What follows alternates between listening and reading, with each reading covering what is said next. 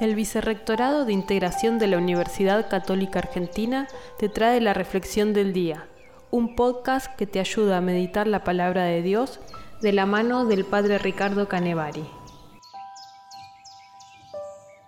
Sábado 19 de diciembre.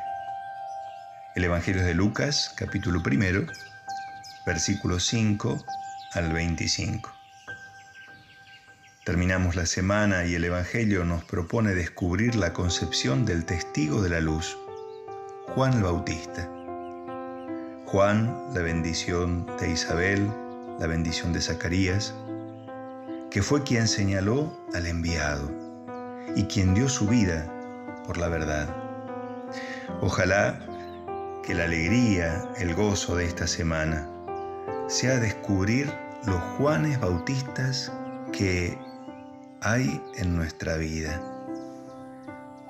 Aquellos que nos indican que la espera se hace certeza y que ahora son también para nosotros una bendición.